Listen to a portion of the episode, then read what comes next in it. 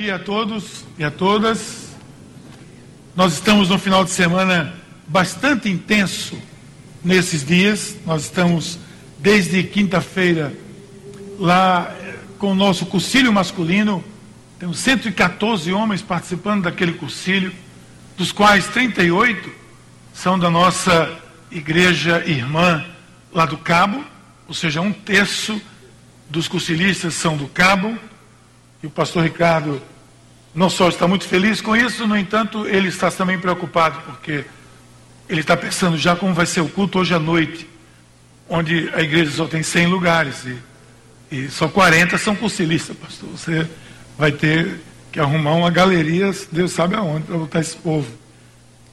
Mas é um motivo de alegria. Você sabe que esse é o problema que qualquer igreja quer ter e deve desejar. Ninguém busca problema, ninguém busca dificuldade. Mas esse é o melhor de todos. Eu não tenho lugar para colocar o povo. Glória a Deus. Muito bem. O que é está buzinando aqui no meu ouvido? Esse está fechado. Está tudo fechado aqui, irmão? Ok, vamos embora. Olha, eu falei quinta-feira, mas quinta-feira, na, na quinta-feira, sexta-feira, eu fui a João Pessoa, junto com o Gabriel, à noite, à tarde, foi um caos, né? Aquele Olha, para chegar em João Pessoa, eu chegava voando em, em Porto Alegre, quase, porque eu levei mais de quatro horas para chegar em João Pessoa. Aquele trânsito caótico. E há uma conferência que estava acontecendo lá em João Pessoa, na Igreja Comunhão, nossa paróquia lá. E eu fui com o Gabriel e tive o privilégio de, pela primeira vez no meu ministério, na minha vida, fazer uma palestra junto com o meu filho Gabriel. Fizemos juntos. Nós dividimos a palestra juntos, foi um momento muito emocionante. E aí voltamos, tô, nós estamos aqui com um irmão que está nos visitando, chamado John Richard, que está aqui. Ele pode levantar a mão, isso. John é um homem que eu não sei dizer de onde ele é. Esse irmão tem cinco nacionalidades, então você escolhe qual é a nacionalidade dele. Desde Botsuana até África do Sul, passando pela Inglaterra e Austrália, ele tem cinco nacionalidades. Ele é diretor de uma agência missionária chamada African Enterprise, que é uma agência que trabalha estrategicamente em algumas cidades da África, nas maiores cidades africanas, com estratégia de alcançar as pessoas mais influentes para que possamos alcançar as nações. E é um, um trabalho fantástico, ele está aqui visitando em busca de parcerias para podermos juntos alcançar a África de língua portuguesa, Moçambique, Angola e os países de língua portuguesa ali na África.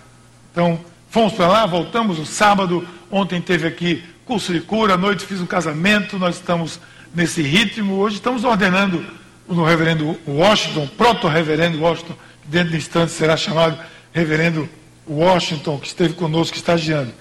Então, é um final de semana bastante intenso para todos nós, mas é isso que nós queremos.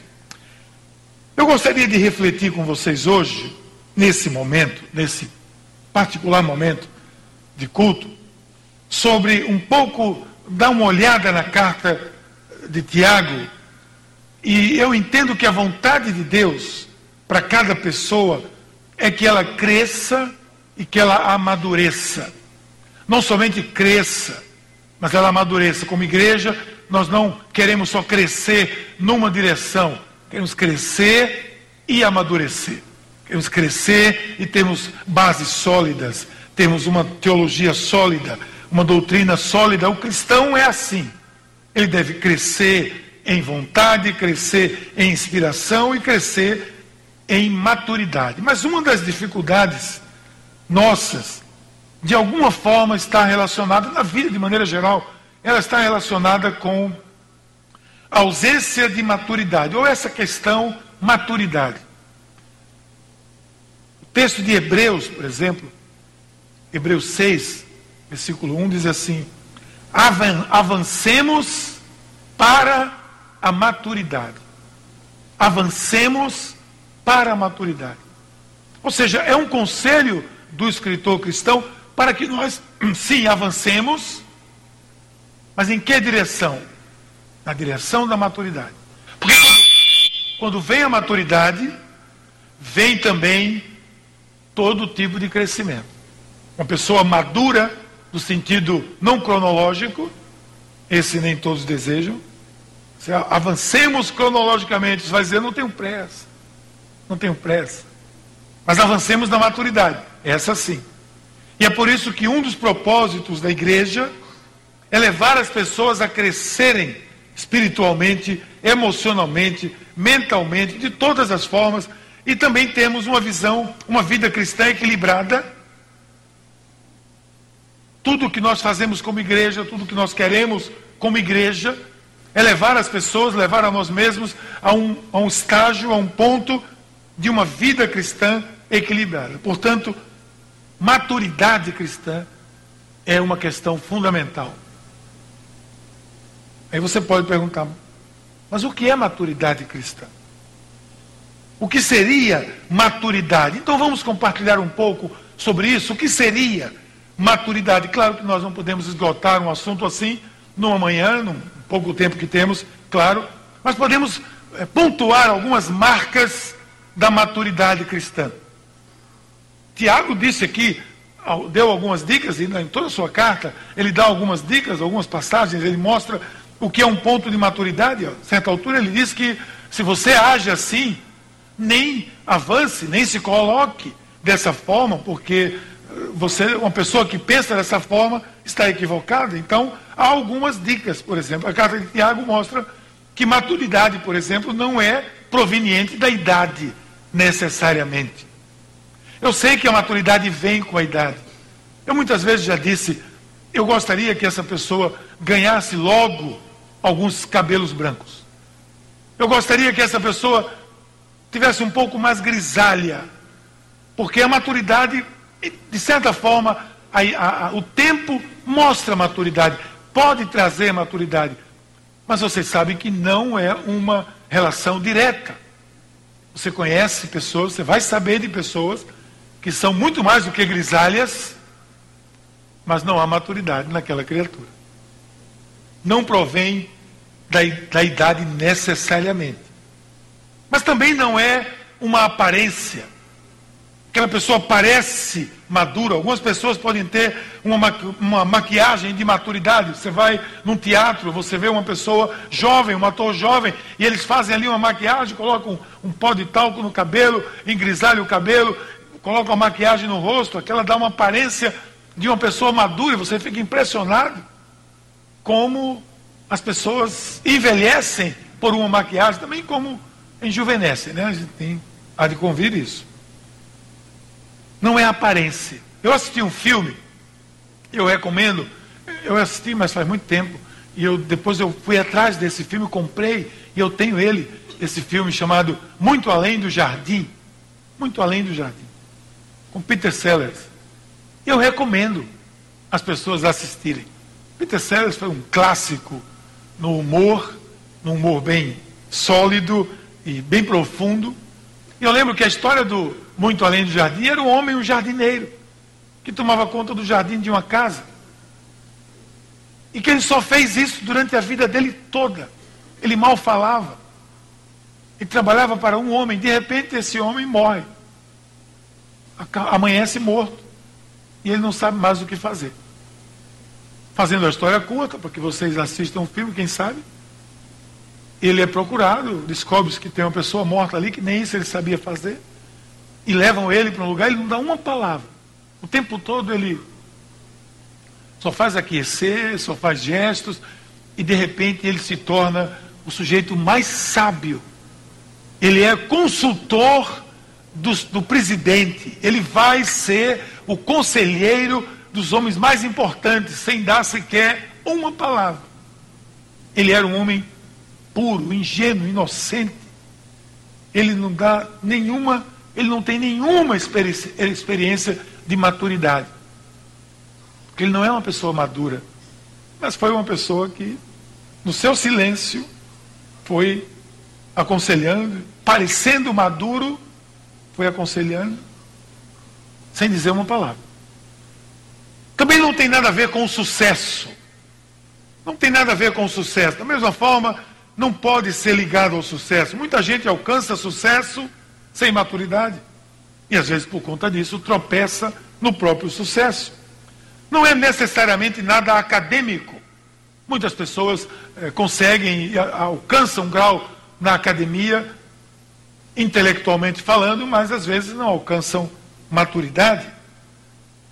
Agora mesmo, uma, uma pessoa me procurou porque um professor, um pedagogo, dentro da sala de aula, numa aula de religião, num colégio conhecido aqui dessa cidade, muito conhecido e até conceituado, explorou, na minha opinião, aquela criança, aquele adolescente, pré-adolescente, porque ele mostrou uma opinião diferente.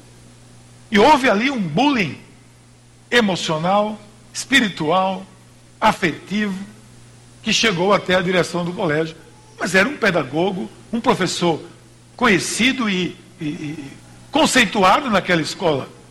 Mas ele não teve maturidade de lidar com um pré-adolescente na descoberta da sua espiritualidade. Então entenda isso: maturidade é determinada pelas nossas atitudes. O que vai dizer se você é uma pessoa madura, um cristão maduro, são as nossas atitudes. É a sua atitude. Então, no livro de Tiago, na carta de Tiago, eu percebi algumas marcas. Eu gostaria de pontuar, pelo menos algumas delas. Primeiro, eu acho que uma pessoa, pelo que eu vi aqui no texto bíblico, é uma pessoa madura quando ela consegue ser positiva, mesmo sob pressão. Ela consegue ser positiva, mesmo sob pressão. Isso é uma marca da maturidade. A vida de qualquer ser humano, para ser testada, deve ser pelo menos, deve pelo menos estar sob duas condições: relaxada ou sob pressão. Relaxada ou sob pressão. O que, é que o apóstolo Paulo disse a certa altura? Tanto sei estar feliz na fartura quanto na necessidade. Esse era um homem maduro. Esse era um homem que mostrava sabedoria, mostrava felicidade, não alegria necessariamente, na fartura e na ausência. Sob pressão, nós estamos sendo testados nos nossos limites. Sob pressão no trabalho, no ambiente familiar, nos relacionamentos. O primeiro sinal de maturidade é a maneira que você lida com as dificuldades, os problemas, os desafios da vida. Eles destroem você, eles entornam sua paciência, eles mudam a sua maneira de agir. Então você precisa crescer, nós precisamos crescer. De maneira que, tanto na fartura quanto na abundância, nós possamos manter-nos, nos manter em equilíbrio. Eu tenho repetido aqui que o cristianismo é uma vida não simplesmente uma religião, é uma vida muito mais do que uma religião. É uma religião e não tenho nada contra isso. Mas Jesus disse: Eu vim para que tenham vida e que tenham vida em abundância. Vida significa problemas e parte da vida significa resolver problemas. Na vida nós teremos dificuldades. Jesus disse: No mundo tereis aflições, mas tenham bom ânimo. Eu, Jesus, venci o mundo. E parte da vida nós investimos resolvendo esses dilemas. Qual é a atitude natural quando as coisas não funcionam exatamente como você, como eu, como nós desejamos? Você é positivo, você é negativo, você é raivoso, você é mal-humorado ou você é afirmativo? São nesses momentos que a nossa maturidade, como pessoa ou como cristão, é nesse momento que ela é provada. Eu já vivi o suficiente para ver gente imatura posando de matura, de madura. Tiago nos diz que somos abençoados, somos abençoados quando estamos sob pressão. A leitura foi feita aqui no versículo 2. Ele vai dizer assim: meus irmãos, considerem motivo de grande alegria o fato de passarem por diversas provações, pois vocês sabem que a prova da sua fé produz perseverança. E ele vai continuando, e a perseverança produz, a fim de que vocês sejam maduros e íntegros, sem lhes faltar coisa alguma. Você entende? A, a fim de que vocês sejam maduros e íntegros, sem que lhe falte absolutamente nada. Por outro lado, eu conheço gente que vive dentro de uma caldeira, mas que em comunhão com Deus, a sua atitude demonstra, na maioria das vezes, uma postura de maturidade. E é nessas pessoas que eu me eu procuro me inspirar. São nessas pessoas que eu procuro trazer inspiração para a minha vida. Versículo 12 ele diz, Tiago diz: Feliz é o homem que persevera na provação, porque depois de provado, receberá a coroa da vida que Deus prometeu aos que o amam. Tiago então nos dá princípios. Paulo nos mostra os exemplos. Esse homem, Paulo, viveu sobre uma pressão, provavelmente 24 horas por dia, sete dias por semana, 365 dias por ano. Nós temos visto aqui, recentemente, a semana passada, falamos sobre, a semana retrasada, falamos sobre a vida de Paulo, naquela difícil fase da vida dele, quando ele demonstra que tem um espinho na carne, que aquele espinho na carne ele orou, pediu a Deus para fosse retirado, e nós sabemos que não foi retirado. Ou seja, um homem que viveu sob pressão. Mas em resposta às pressões dos sentimentos, ele disse algo que nos inspira. Aos Romanos, capítulo 8, ele disse: Mas em todas essas coisas somos mais que vencedores por meio daquele que nos amou. Mas ele vai adiante desse texto, ele diz assim: Pois eu estou convencido de que nem a morte, nem a vida, nem os anjos, nem os demônios, nem o presente, nem o futuro, nem qualquer poder, nem altura, nem profundidade, nem qualquer outra coisa na criação será capaz de nos separar do amor de Deus que está em Cristo Jesus, nosso Senhor. Você, acha, você, percebe que ele diz: nada existe na criação entre os mortais, no que foi criado, que possa nos separar do amor de Deus. Em resposta às pressões da sua missão, ele também disse: temos esse tesouro, aos Coríntios, em vasos de barro, para mostrar que esse poder, que a tudo excede, provém de Deus e não de nós. Eu acho interessante essa observação do apóstolo quando ele diz: temos esse poder em vasos de barro. Ou seja, nós somos, nós temos esse poder. Ele diz: temos, mas o vaso é de barro. Quem é o vaso somos nós. Quem é o vaso é o nosso temperamento. Quem é o vaso é a nossa postura. Quem é o vaso é o nosso caráter. É a nossa integridade ou ausência dela. O nosso vaso é de barro, é muito frágil. Daí a nossa dependência de Deus. E ele vai dizer isso na sequência desse texto. A nossa dependência, para que nós não nos orgulhemos, para que nós não achemos que podemos tudo. Quando ele disse, tem um espinho na carne, lembram? Ele disse, para que Deus me deu esse espinho na carne? para que eu não me exaltasse na tamanha revelação que recebi. E no texto ali em Coríntios ele vai dizer que a revelação foi a sua ida ao céu, simplesmente. Ele foi ao paraíso. Que depois disso Paulo poderia sair por aí dizendo, modesta parte, irmãos, eu não sei vocês, mas eu fui no céu. Seria o espinho na carne, talvez, que o colocou ali quieto Baixa a bola, Paulo. Mas, Senhor, eu, as pessoas estão sendo curadas. Como eu disse aqui, as pessoas estão sendo curadas pela minha sombra. Eu só peço que o Senhor me livre desse espinho.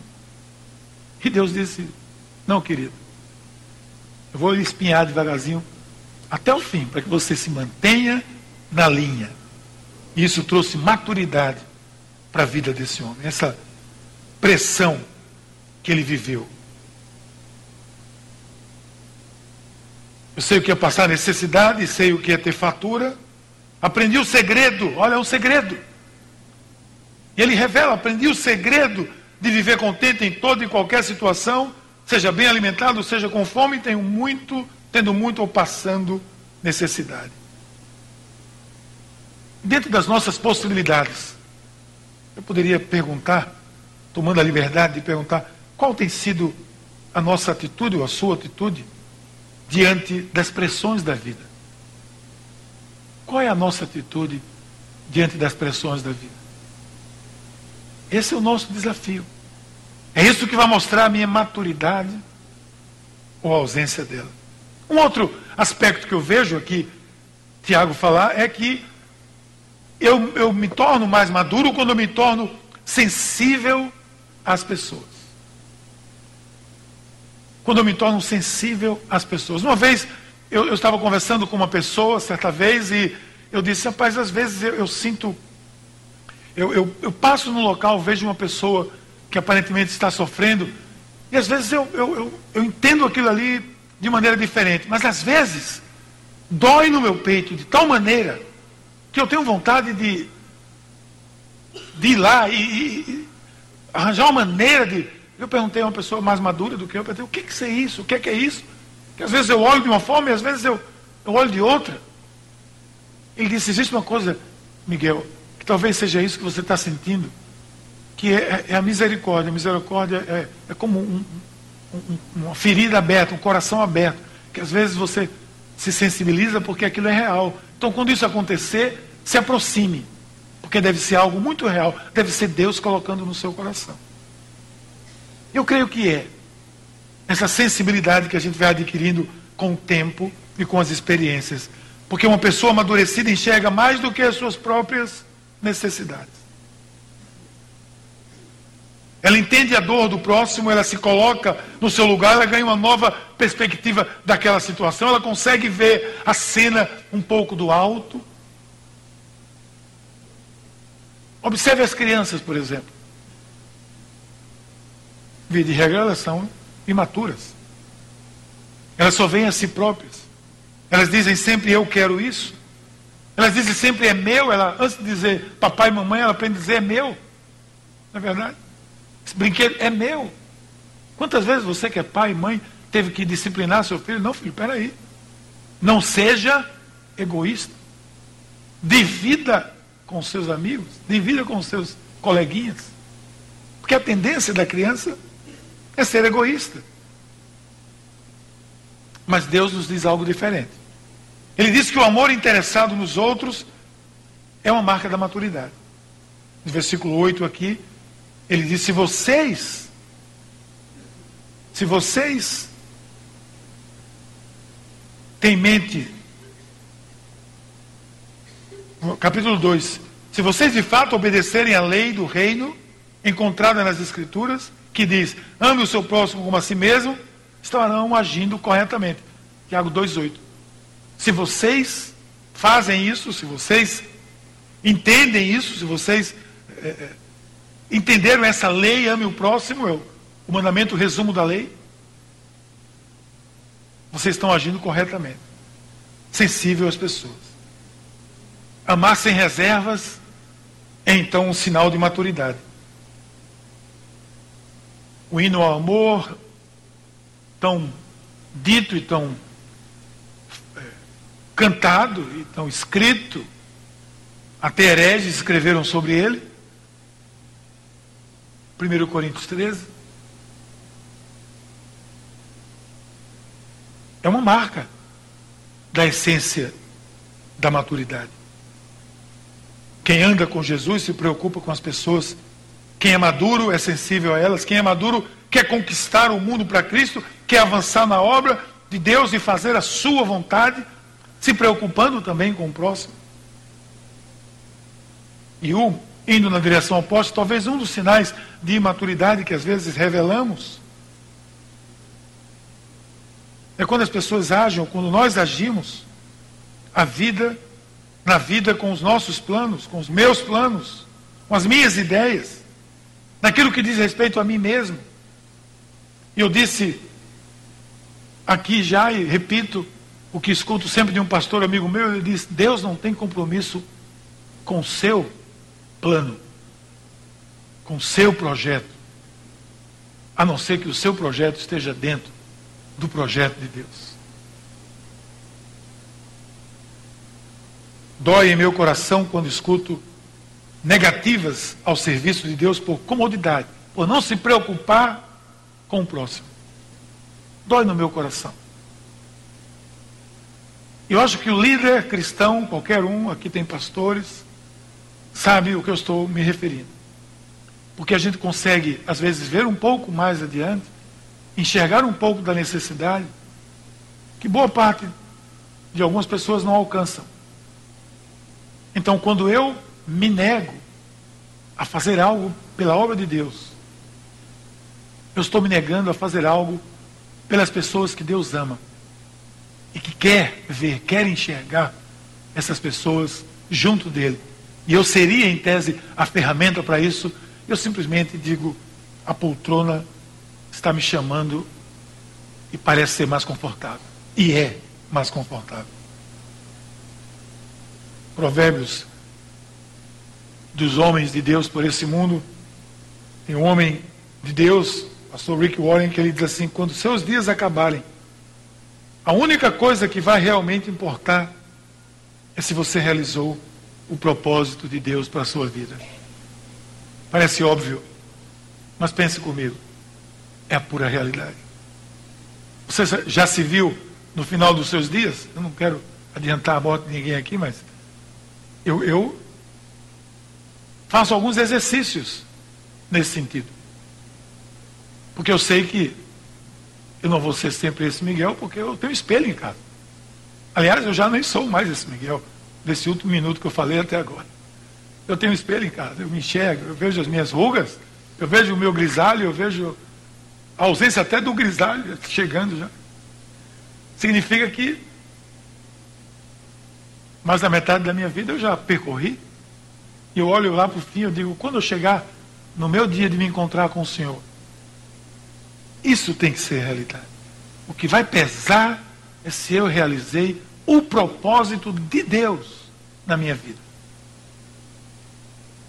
E alguém vai dizer é difícil? Claro que é. Mas difícil, sabe o que é? Preparar um sermão montado num cavalo e rodar 400 mil quilômetros dentro da Inglaterra, montado num cavalo preparando sermão de uma cidade para outra, e quem fez isso foi John Wesley, e trouxe o maior avivamento que aquele, aquela região já experimentou, porque ele se preocupava com os outros. Quando eu me sento na minha mesa, no meu computador, com iluminação suficiente, com o meu conforto, na minha cadeira, digitando um sermão. Imagina, você nem escreve, mas você digita. Às vezes eu me lembro dessa situação de John Wesley. Meu Deus do céu, isso parece uma ficção. Como é que um homem montado num cavalo pode escrever alguma coisa? Eu nem num carro eu consigo escrever. Quanto mais num cavalo. Mas era preocupação com o próximo. Paulo deu sua vida por essa obra. Disse que que ele era que para ele ele tudo era refúgio, tudo era lixo. Considero tudo como perda, comparado com a suprema grandeza do conhecimento de Cristo, meu Senhor. Para ele perdi todas as coisas. Considero como esterco para poder ganhar a Cristo. Eu vejo uma outra marca, além dessa, na maturidade. Eu acho que uma pessoa madura se esforça e pondera as suas palavras. Aquilo que eu digo, como digo, porque digo, pode mostrar a minha maturidade ou não.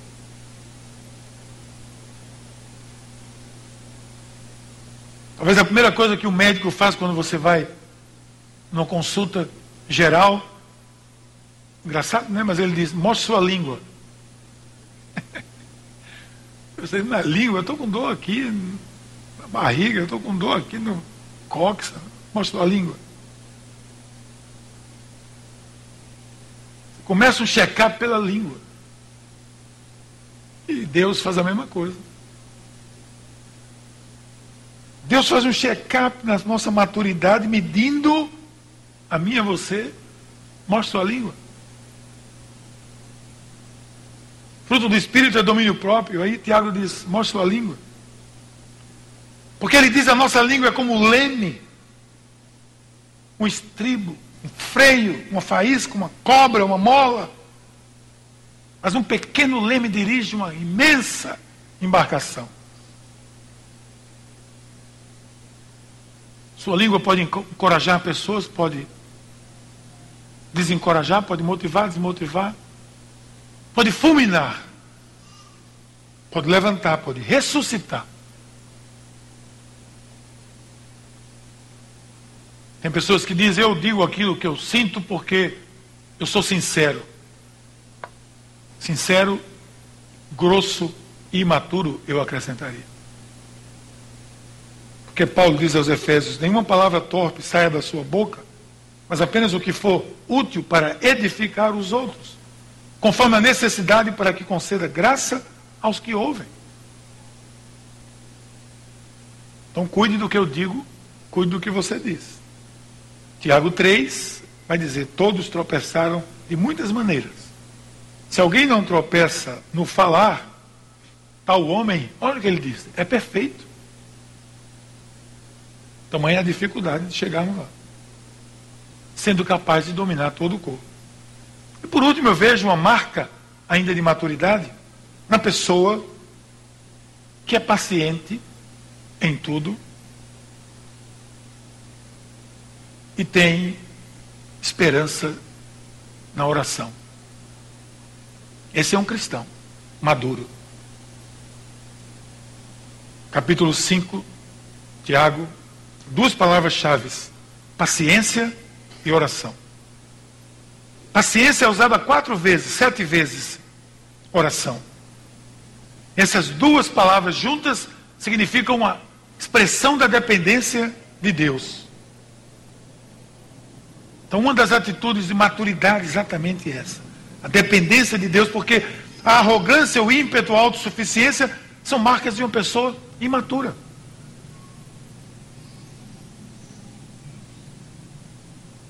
Versículo 7 do capítulo 5, ele diz: Portanto, irmãos, sejam pacientes até a vinda do Senhor.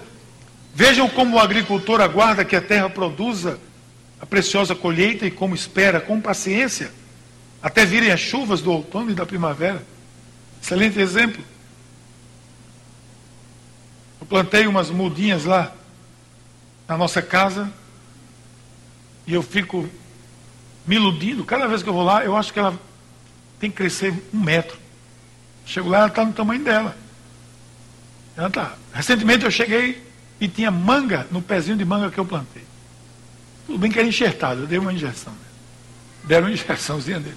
Mas tinha manga, eu colhi o fruto, a primeira manga daquele pé. Que coisa fantástica para mim. Para você, você pode comprar um ali no mercado.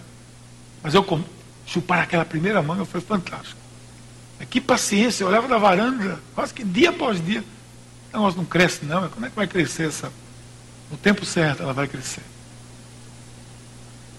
Por isso que as crianças são imaturas, porque elas nem sempre entendem a diferença entre não e ainda não. Muitas vezes Deus vai dizer a você não. Muitas vezes Ele vai dizer ainda não. A minha vida tem sido assim, eu acredito que na sua vida não é diferente que vai fazer a diferença aqui é se eu vou perseverar nisso ou se eu vou abandonar. Quando Deus diz não, pior ainda quando Ele diz ainda não. Deus pode estar, estar querendo lhe dar algo, mas ainda não. Versículo 11, capítulo 5, Tiago. Como vocês sabem, nós consideramos felizes aqueles que mostraram perseverança vocês ouviram falar sobre a perseverança em Jó e viram o fim que o Senhor lhe proporcionou. O Senhor é cheio de compaixão e misericórdia. Oração é amiga da paciência e mostra maturidade. E hoje, num dia como esse, você veio aqui a essa igreja, talvez porque é a sua prática, você é um Paz 4G, você é um, uma pessoa que gosta de gente de graça. Talvez você tenha vindo aqui hoje convidado, talvez você tenha vindo aqui hoje para saudar o nosso querido Washington na sua ordenação. A palavra de Deus hoje em Tiago nos levou a avaliarmos a nossa vida de alguma forma no que diz respeito à maturidade. Nós não somos perfeitos, nós podemos ser pessoas que amadurecem. Nós não somos maduros, mas totalmente, claro que não, mas podemos ser pessoas que estão na trilha do amadurecimento. E isso vai nos ajudar a trilhar o nosso caminho no amadurecimento. Eu creio que isso vai ajudar o Washington, por exemplo, na sua caminhada ministerial. Um pastor, um servo de Deus que investido dessa autoridade pela igreja, precisa avaliar a sua maturidade com uma certa constância. Esse check-up, não só da língua, mas de todo ser, deve ser, pode começar pela língua, mas deve ser feito com constância por aqueles que vivem, mas também por aqueles que lideram o povo de Deus. Que Deus assim nos abençoe e nos dê a maturidade que nós precisaremos e precisamos para viver cada dia, cada momento, cada instante da nossa existência. No nome de Jesus. Pai querido, muito obrigado, Senhor, pela tua mão sobre as nossas vidas, obrigado pela tua palavra que nos leva a refletir sobre a importância, a relevância de amadurecermos naquilo que tu tem proposto para nós. Obrigado pela tua palavra que nos mostrou hoje como fazer, como viver nessa perspectiva. No nome de Jesus oramos. Amém.